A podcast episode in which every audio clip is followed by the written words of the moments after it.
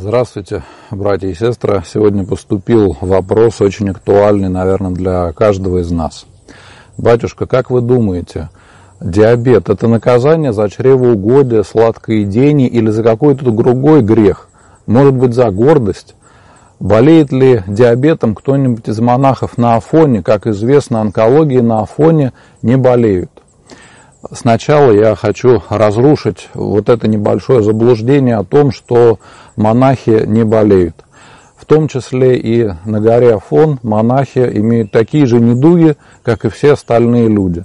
Один из примеров, который приходит мне сейчас на память, очень знакомый большинству из нас, это святой Паисий Святогорец, который большую свою э, часть духовной жизни провел именно на горе Афон, и последнее время перед смертью он лечился, казалось бы, от одной болезни, а ему становилось только хуже, и в итоге оказалось, что у него рак, причем уже в последней стадии, и вылечить его невозможно. И поэтому это сильно сократило время его жизни. По поводу того, за какие грехи бывает болезнь, есть сейчас э, некоторые изобретают даже целые таблицы о том, какой грех ведет э, к какой болезни.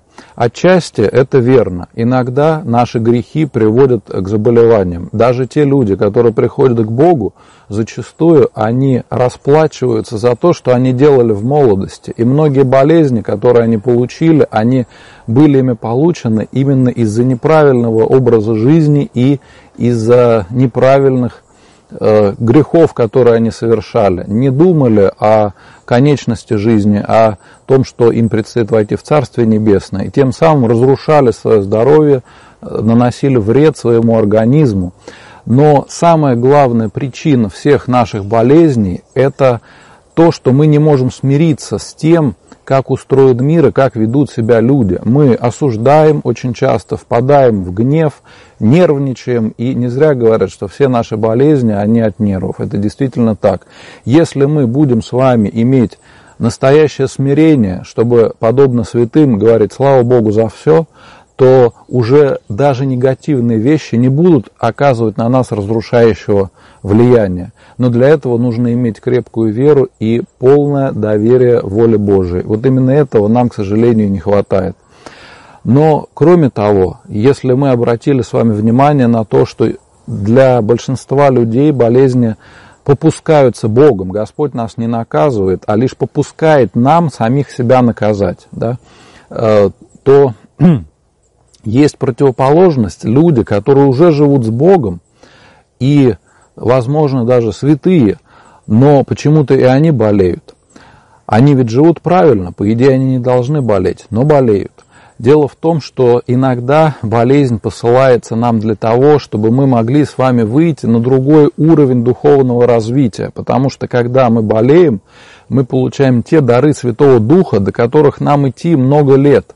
Но если мы становимся немощными, испытываем страдания и правильно это воспринимаем, то мы перестаем гордиться, становимся более смиренными, начинаем думать о том, что жизнь наша конечна, и о том, а, как нам быть и как справиться со своими грехами.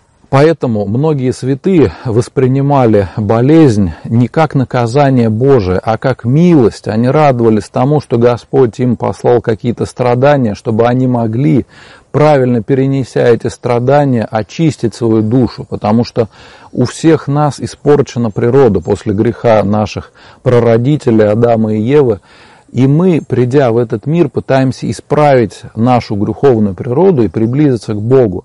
И один из способов достичь этого – это достойно со смирением принимать страдания, которые бывают в нашей жизни, в том числе и болезни. Я Надеюсь, что мой ответ поможет кому-то хотя бы немного смириться, чтобы по-другому посмотреть на те болезни, на те страдания, которые посылает Господь каждому из нас. И это поможет укрепиться нам в вере и сказать, подобно святым, слава Богу за все.